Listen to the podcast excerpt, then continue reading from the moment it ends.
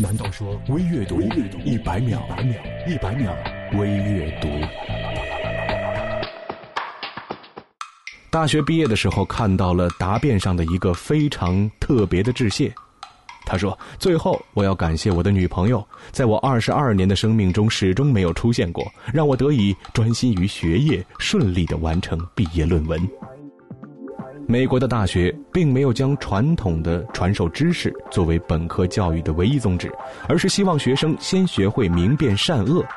要让人从愚昧、无知、偏见、固执和各种情欲中解放出来，从而能够自由的思想，自由的行使自己的意志和判断能力。错误的开始未必不能走到完美的结束。人生没有什么事儿是一定的，都是在碰，在等，在慢慢的寻找。You can't change what has already happened, so don't waste your time thinking about it. Moving on, let go and get over it. It's done. 你改变不了已经发生的，所以不要浪费时间想那么多了。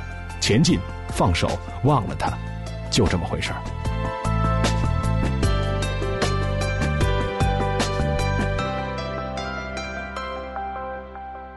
微阅读公众微信 c o r s o o，我是张楠，下次再见。一百秒微阅读。